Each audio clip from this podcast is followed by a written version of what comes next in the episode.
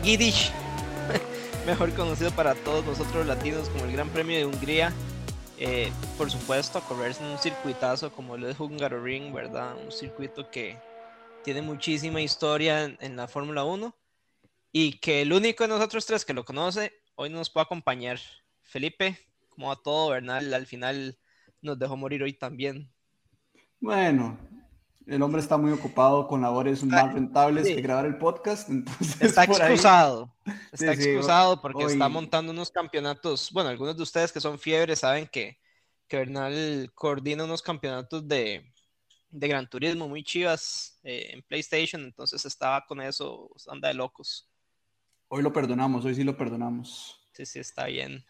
Qué valiente intentar pronunciar el nombre del GPMA. Yo sí no me mandaría con eso. Eh, el húngaro puede ser de los idiomas más complicados que hay. Eh, se lo digo yo. Ni sé si lo dije bien, pero no, seguro que no, pero no importa. Eh, la, intención es lo que cuenta. respecto al circuito, yo no soy el más apasionado de este. Me parece un poquito aburrido las carreras ahí por lo general. No dudo que es un circuitazo y, y bueno, Hungría que es un chuzo de país. Sí, Sí, sí, correcto. Un, circuito que queda ahí más o menos unos 20 kilómetros de, Budapest. Eh, a mí sí es un circuito que me fascina. De hecho, es de los que más me gusta del, año. Eh, es un circuito viejo, ¿verdad? Construido en el 85. Pero es un circuito que sí espero durante todo el año porque, no sé, me gusta que sea un circuito que no es, eh, no es de Tilke. que no sea de Tilke, pero sí, yo sí lo disfruto y lo disfruto mucho jugándolo en, el PlayStation también, es de mis pistas favoritas.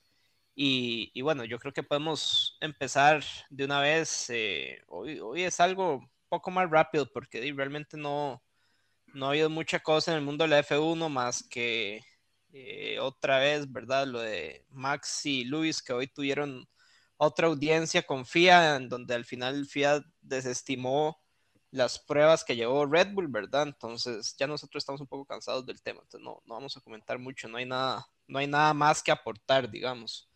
Em, entonces pasemos a hablar un poco de, de, de Hungaroring, ¿verdad? Que es una pista que nos acompaña en el calendario eh, desde 1986, construida en poco menos de nueve meses eh, en 1985, que de hecho es la pista de Fórmula 1 que más rápidamente se ha construido hasta el momento. Y, de hecho, de fijo no la construyeron latinos, ¿verdad? Porque nueve meses no lo hubieran ah, hecho jamás.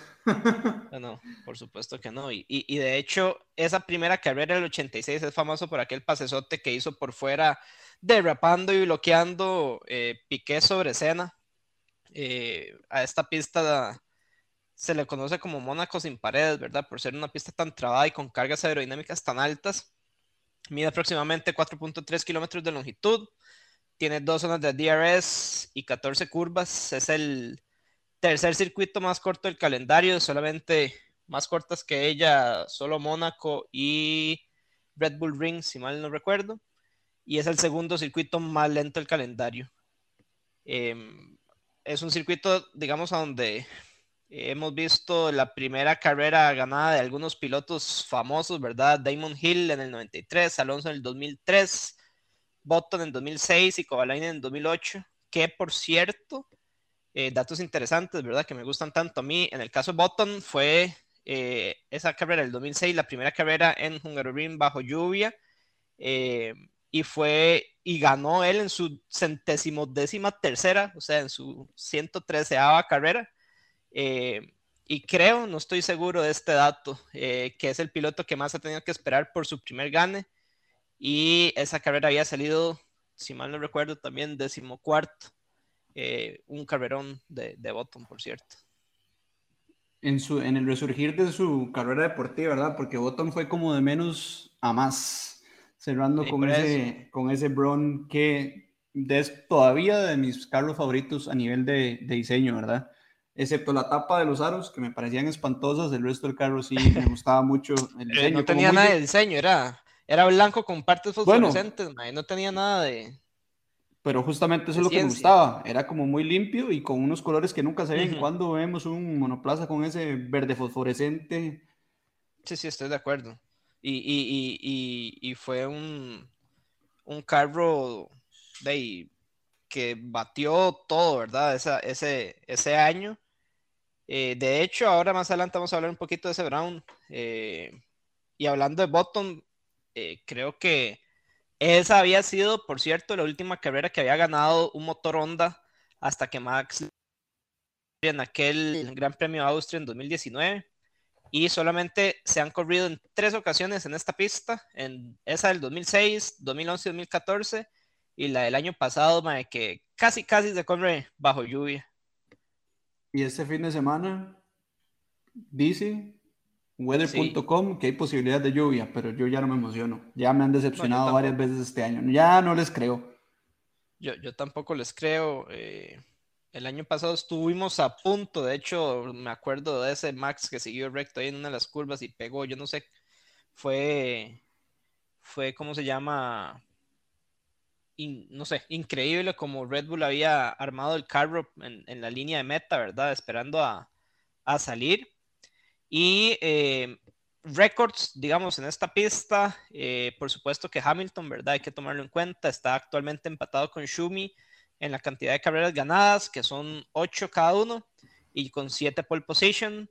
McLaren es el equipo que más ha ganado en esta pista y actualmente el, vuelto el récord de vuelta en carrera lo hizo Hamilton el año pasado con un 1.16.6. Eh, y hablando del Brown GP, aquel es que nos recordamos aquí un accidente raro, ¿verdad? Que tuvo más en el 2009 cuando uno de los resortes del Brown de Barrichello de, se zafó ahí en media pista y, le dio a más en el casco, eh, que de hecho más estuvo en algún momento complicado eh, y no pudo cobrar el, lo que quedó de ese campeonato. Y los sustitutos de Ferrari que todavía sueñan con que Massa no le hubiera pasado eso para no tener que dar ese espectáculo, ¿verdad? ¿Cómo se llamaba en italiano? Y, y, Giancarlo. Bauer, que, que no funcionó para nada y Fisichella que estaba haciendo una muy buena temporada, era con Force India, ¿verdad? Que había pegado una pole position y todo, y nunca se acomodó al Ferrari, más bien andaba súper, súper atrás. Sí, bueno, y Luca que era un piloto de desarrollo de Ferrari de toda la vida, ¿verdad? Y, y tampoco anduvo para... Y, supuestamente con muchos kilómetros encima. Ah, no, por supuesto. Esa gente son los que al final de cuentas desarrollaban los carros, ¿verdad? Y para este fin de semana, con respecto a las Pirelli, vamos con compuestos C2, C3, C4. Y pareciera de que por el por tipo de pista, ¿verdad? Red Bull y Ferrari parecieran, pareciera ser que podrían andar adelante eh, en una pista donde es importantísima la quali, ¿verdad? Eh, casi siempre cuesta mucho que gane la carrera alguien que no salió de la pole. Eh, y otra cosa es que para esta carrera sí tenemos el formato habitual, ¿verdad? De las tres prácticas, quali y, el Gran Premio. Entonces, eh, ya es algo un poco más normal en, una carrera tradicional. Entonces, hay que ver, habría que, pensar en un Mercedes que tal vez no se vea tan cómodo en una pista tan trabadilla como es esta, ¿verdad? Entonces, eh, ver si Max puede seguir sacando algo de ventaja o, o si le tira el carro a Hamilton al final de la recta que que yo lo estoy esperando de aquí a un par de carreras más. Yo también. Yo creo que tal vez se va a esperar a Zandvoort, hacerlo frente a su público y devolverle el favor en casa. Espero que no y que podamos pasar la página y volvamos al campeonato, ¿verdad? Lo que era. Yo de Ferrari no sé. Tal vez la pista se preste, pero habrá que ver cómo se adaptan. Parece que con estos neumáticos nuevos de Pirelli eh, se sienten un poco más cómodos pero también solo hemos tenido un fin de semana, entonces hay que ver muy bien ya los equipos con un poco más de tiempo en pista, qué tal, ¿verdad? Responden a estos nuevos compuestos y ojalá no tener ningún fin de semana pasado por tanto drama, que a mí me gusta el drama, pero el fin de, el fin de semana pasado se excedió a la capacidad de drama que quiero. Y eso sí, lo único que no me gusta, volvemos a, a ¿verdad? el horario europeo y me toca levantarme una hora más temprano para la carrera. Sí, sí, sí, yo, a mí el formato habitual no me, o sea, nunca me ha disgustado. El formato de la carrera pasada me gustó. Yo le haría unos cambiecillos que ya los habíamos comentado la vez pasada. Eh, Ferrari, a mí sí me gustaría que, que andar un poquillo adelante. Es una pista que tal vez le cae bien em, a, ¿cómo se llama? Ahí estuve viendo las conferencias. No es la pista favorita de Sainz, por ejemplo. Pero coincidentemente no lo ha ido tan mal. Y un dato que no dije antes, interesantísimo, es que esta pista por la cercanía de eh, con Polonia, cuando Kubica corría, eh, regularmente jalaba muchísimos polacos. Eh, creo que el récord fue como de 25 mil para un fin de semana.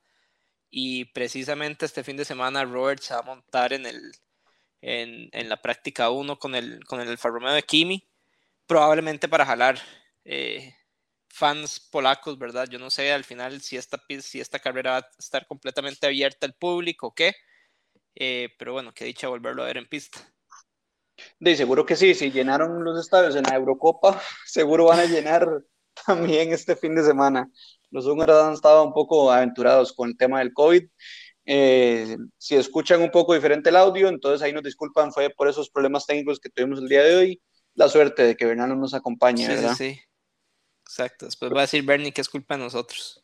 Exacto. Eh, en fin, en fin, nada, volvamos a, a, lo importante. Para continuar con otro tema que teníamos hoy, tal vez lo único relevante a nivel de noticias fuera lo de Hamilton y Verstappen, que como dijimos ya nos tenemos un poco desgastados ese tema, es todos los potenciales candidatos para sustituir a George Russell en caso de que este deje Williams y pase a Mercedes. Eh, ese rumor se ha estado por confirmar, no sé si cinco o seis veces ya.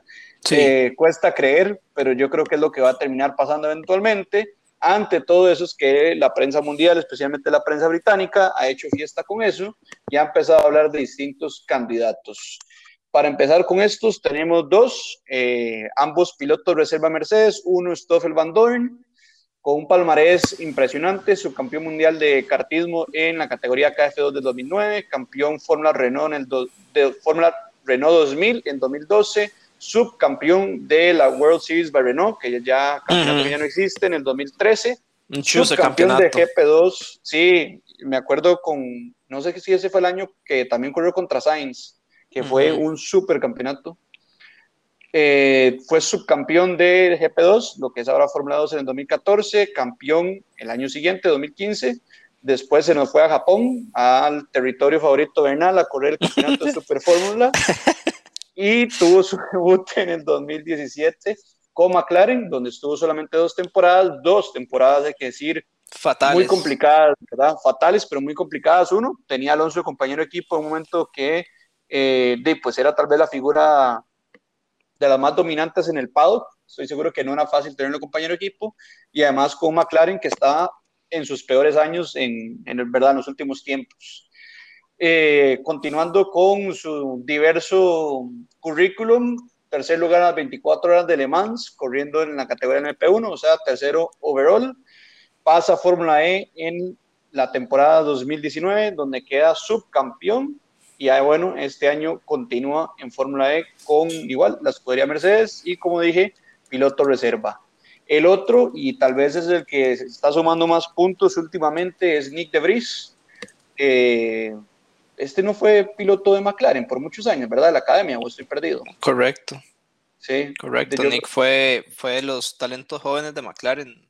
Por muchos eh, años, ¿verdad? por muchos años. Eh, un, un, excelente piloto también empezó en el karting, ¿verdad? Con, creo que fue campeón en KF3 eh, de los campeonatos de WSK en 2008-2009, si mal no recuerdo. Eh, había tenido un campeonato mundial en 2010-2011 también. Eh, y yo no sé qué más, Felipe, ¿qué más se acuerda?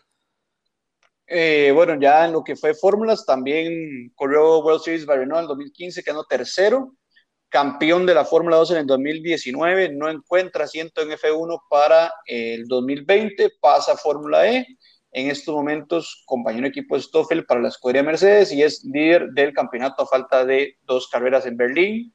Nick, eh, que si no me equivoco también es manejado por Toto Wolf, entonces por ahí también tiene unas cartolinas a favor.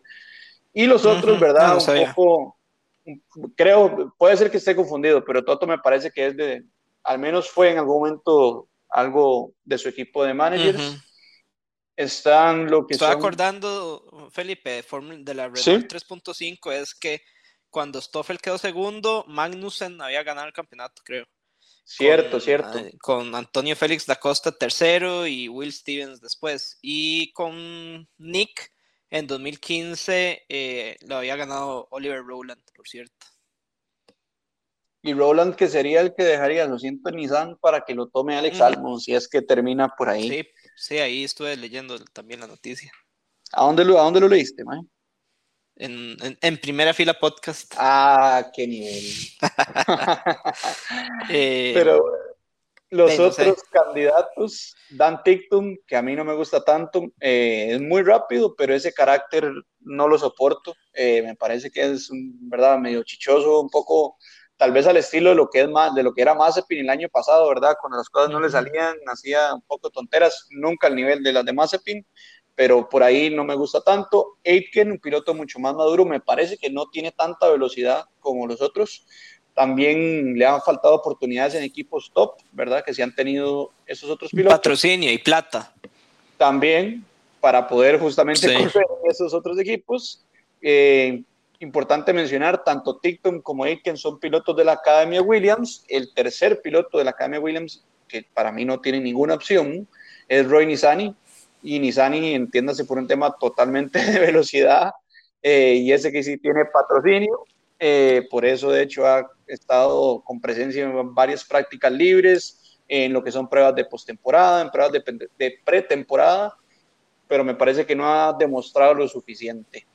Y el último, Nico Hulkenberg, favorito de muchos, campeón en absolutamente todo lo que ocurrió hasta llegar a F1, que demuestra que talento es algo que le sobra. Ya lo demostró también en sus intervenciones como piloto el año pasado para eh, Racing Point, ahora Aston Martin, por las situaciones de COVID que tuvo el equipo. Nico, que ya dejó muy claro que si para el próximo año no consigue una monta en F1, da por terminada su carrera en la categoría. Sí, y, ahí nada más como para agregar algunas cosillas. Eh, de los cuatro pilotos, Dan probablemente es, un, es el piloto probablemente es el más rápido. Eh, me acuerdo que ha ganado el Gran Premio de Macao en dos ocasiones, ¿verdad? Que, que de, siempre que él corre, anda adelante. Él tuvo, no me acuerdo cuándo fue, que habrá sido 2012, eh, no me acuerdo ahorita. Había tenido un, es un, es un piloto súper agresivo, con un temperamento muy fuerte, que de hecho creo que sí, en 2012 o por ahí eh, lo habían sancionado porque había tenido un roce en algún de Feeder Series. Contra este muchacho Ricky Collard em, y después de eso en Van pasó 10 carros y le dio durísimo de medio lado y lo, lo sancionaron como un año y medio, casi dos años. Ex junior de la Academia Red Bull, ¿verdad? Que desde el 2019 es un piloto de desarrollo para Williams y, algo similar a, a Aitken eh, en esta academia. Aitken sí es más el, tercer piloto, digamos, el piloto reserva de Williams. Eh, subcampeón de la GP3 Series en 2017, un quinto lugar en F2 en el 2019, un ex junior de Renault, ¿verdad? Entonces, eh, de ahí lo recordamos montado en el, en el Gran Premio Sakir en 2020, que me parece que no, no hizo una, una, mala carrera, aunque ahí tuvo un, un, trompo y un toque ahí contra una de las paredes. De que es un piloto que yo creo que con un buen carro sería esperable verlo adelante y que es súper carismático, ¿verdad? Es buenísima gente. Lo que pasa es que de eso no lo va, eso no lo va a hacer montarse en, en, un Williams. No, no, no, no es suficiente. Menos, me parece que en todo caso tienen mucho más eh, como lo, lo digo? Lo merece en todo caso, exacto, más oportunidades y se lo merece más, en todo caso Nico Hulkenberg, o bien Nick de que me gustaría que tenga su oportunidad, que no la ha tenido, pues Toffel, eh, ¿verdad? Que para mí esos dos años no cuentan. Entonces merece una oportunidad real. A mí ahí el único que, que yo metería dentro de la lista, que ustedes no están muy de acuerdo conmigo, es a Botas porque yo, yo sigo insistiendo que sí veo a un Williams y a un Mercedes haciendo un swap, teniendo en cuenta que Bottas, que es un piloto con mucha trayectoria, con muchos años en Mercedes, podría ayudarle a Williams a desarrollar el carro nuevo para el próximo año. Entonces, eh, ni usted ni, ni Bernie me, me, han apoyado mucho con mi idea porque sugieren que Bottas no se va a bajar un Williams, Lo que pasa es que de, si no es el Williams, es el Alfa Romeo, y si no es el Alfa Romeo, eh, de, yo creo que estaría fuera de F1. No, estamos de acuerdo. No, yo no es que no, no me lo imagine, nada más los rumores de botas en Alfa han ganado de más fuerza en estos días. Que, yo no sé de dónde salieron, sinceramente. Yo, yo creo que va un poco, un poco por Fred va a ser. Entendí que ahora, contrario a lo que se pensaba inicialmente, ya no tiene ningún compromiso con Ferrari para el segundo asiento, entonces ambos son decisiones de ellos. Ah, eh, y entonces, si ya él tiene para escoger, pues por supuesto que Bottas se convierte en un candidato interesante, más aún si deciden pensionar a Kimi, que siempre es una posibilidad latente, y por qué no sustituir a un finlandés por otro. Y, y, hablando de pensionar, hoy que estamos jueves 29 grabando, cumpleaños 40 años Alonso, ¿verdad? Que ahí estuvimos viendo las celebraciones, el perdedor de Betel intentó hacerle un, una sorpresa durante la, la, conferencia de prensa con un party popper, yo no sé cómo es que se llama en español, eh, y le explotó para el otro lado, después una, Eso no lo vi. No, buenísimo, Mati, hay que verlo. Eh, ¿A dónde está, dónde está el video? Eh, yo lo vi en Instagram de F1, pero después ah, de la conferencia de prensa eh, sale, sale Betel haciendo ahí de sus loqueras, ¿verdad? Y la fiestilla que le montó al PIN, que de hecho también F1, por cierto, en redes sociales puso el cumpleaños número 20 de Alonso con Minardi, eh, entonces estuvo, interesante ver eso. Y, bueno, yo creo que podemos ir terminando con algunos temas menos importantes. Uno que definitivamente no quiero saber nada es el F1 Fantasy, ¿verdad? Porque de nosotros, eh, de Bernal va sacando la cara por el equipo, está quinto lugar y su madre todavía sigue ganando. Qué nombre. Eh, buenísimo, me da demasiada risa. Eh, creo que Escudería Luconi va de segundo, el Rodrigo 1 va de tercero, Bernie va como de quinto, hay otro buenísimo que es Richardo Saprisa, que está de décimo. Em, y bueno, de nosotros, Felipe ya me ganó, ya 23, yo voy de 25, entonces de Felipe inclusive con Max de Mega Driver este fin de semana, vamos a ver si puede recuperar algo de posiciones. Yo la verdad ya me rendí con el One Fantasy, yo no me ha servido para nada, la verdad. Pero por eso no es menos importante. sí, Yo creo que es, muy importante, nada más de nos ha ido muy mal. Nos ha ido muy, muy mal. Fatal, eh, sí, es que eh, la, carrera pasada, me, Max, que estaba, que es mi principal piloto, me lo, me lo sacó Luis. y ah. Entonces, de ahí no, no agarré puntos ahí, pero bueno, y vamos a ver, hay varios de ustedes que les gusta mucho el, el F1 Fantasy, que vemos que hacen algunos cambios, entonces eh, a ver quién gana a fin, de, a fin de año en nuestra liga y a lo mejor se gana algún regalillo. Sí, yo creo que me, está gustando esto de dar regalillos.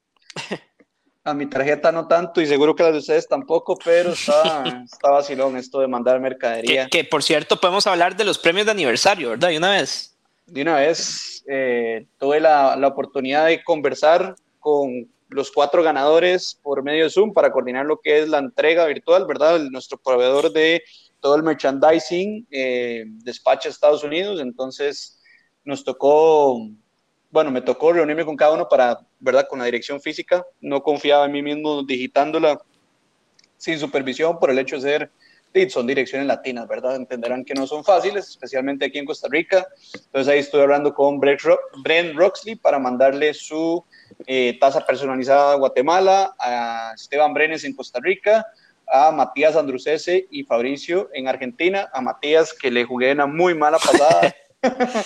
le dije que a las 20 horas de Argentina me conecté, yo asumo a las 20 horas de Costa Rica cuando ya eran las 11 de allá, entonces lo puse a trasnochar pero bueno, eh, al final ahí estuvimos conversando, eh, así que nos, todo, todo bien. Y después, eh, una verdad que casi no hemos hecho, que es tener personas externas a nosotros, por así decirlo, participando en nuestro podcast. La ganadora fue Car Bardón y va a invitar a su prima Paz a participar. muy posiblemente se nos van a estar uniendo en un segmento especial del episodio posterior al Gran Premio Hungría. Eh, ahí vamos a preparar un segmento divertido Eh, yo sé que nos van a escuchar el podcast, no se estrese, todo va a estar bien, todo va a estar bien.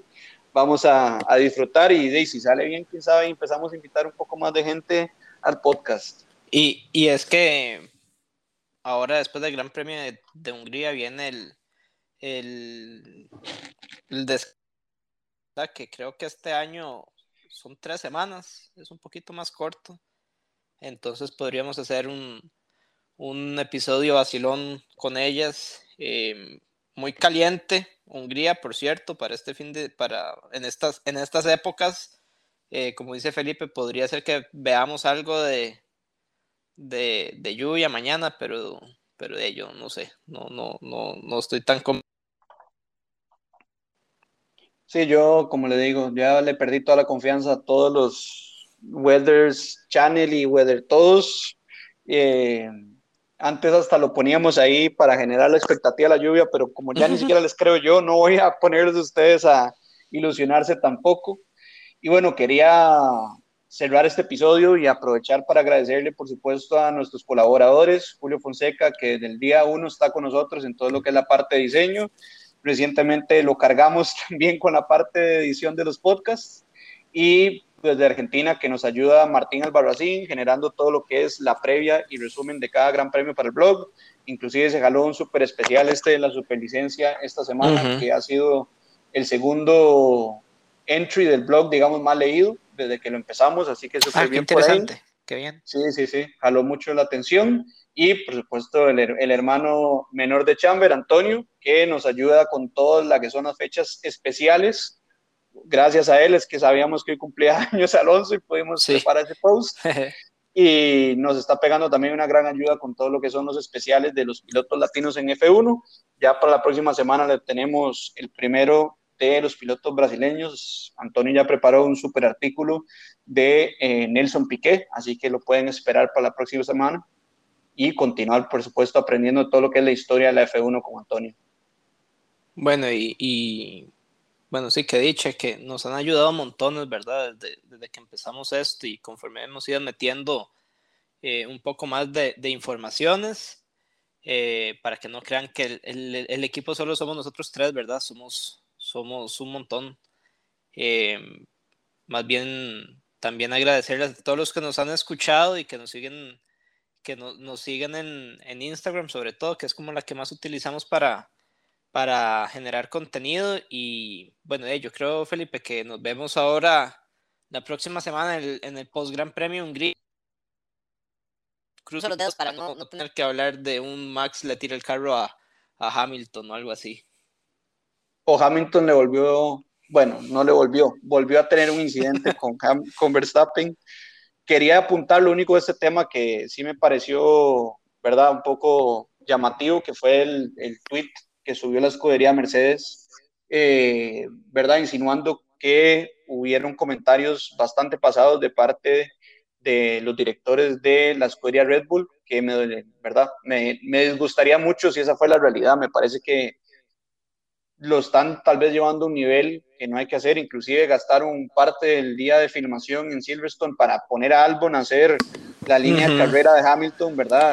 Qué, raro, sí. Construir de cierta manera la evidencia que me parece que se les fue de la mano un poco esta situación, ¿verdad?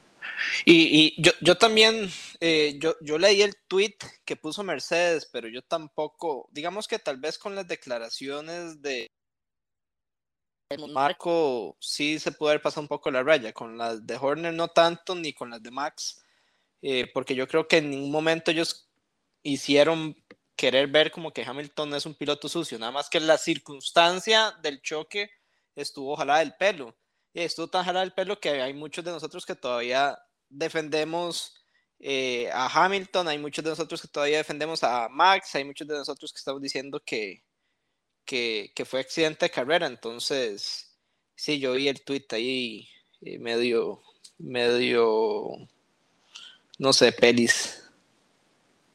Sí, sí, sí, estuvo bastante pelis. Yo espero que de verdad que no pase nada y, y ya podemos pasar a la página de esta, retomar el campeonato que había estado buenísimo en este momento y sin todo este tema de, verdad, de situaciones extrapista que definitivamente el deporte no lo ocupa para Drive to Survive definitivamente Buenísimo, va a ser Sí.